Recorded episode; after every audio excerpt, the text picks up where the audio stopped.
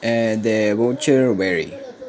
This anecdote is from when they wanted to rob me in the civic square of the city of Puyo in the province of Pastaza. Uh, that day was hot.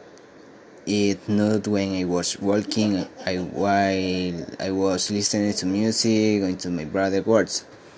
Uh, first, I had to travel from my house that was in Mera to my brother's work that was in Puyo. It was a journey of approximately 45 minutes. I had to go to leave my brother's work because he had forgotten it. Uh, but in there was no cash in my house uh, to pay for the trip, so my brother uh, had to tell me to take money for the, my wallet. And when I got to the Puyo to go and get money from the ATM. I was willing uh, to go to my brother's with a summer desk since he was making a love soon. Uh, but my brother had told me that she should go with a coat because it is now uh, when it will rain. So I took him with me.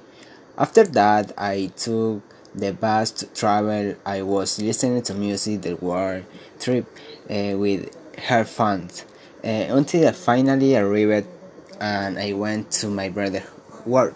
I have him his wallet and he told me that because he had no withdraw money uh, from the ATM, uh, then I said that I still could hand the ATM. So saying I did have any money, uh, he had uh, me a dollar with which I will return him to my house. Uh, when I was going to wait for the bus in the Plaza Civic, I noticed that being me uh, there were three people so I arrived at the stop and put my cell phone in my pocket.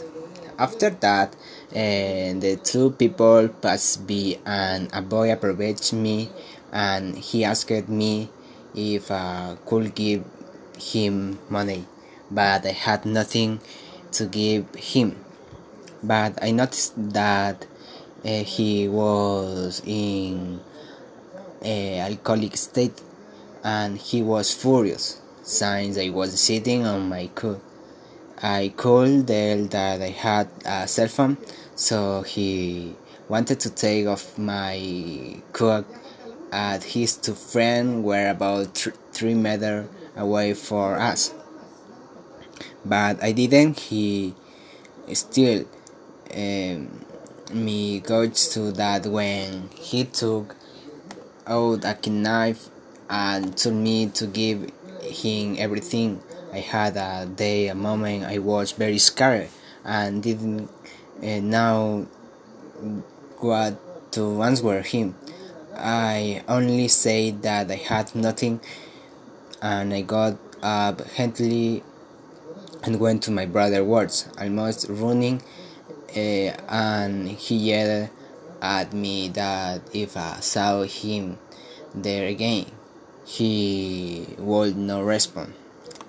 Uh, when I got to my brother, I told him everything scared, and my brother told me that it uh, was only to give him the money he had, uh, that he had already given me more money, but that he should not oppose me because something had happened to me.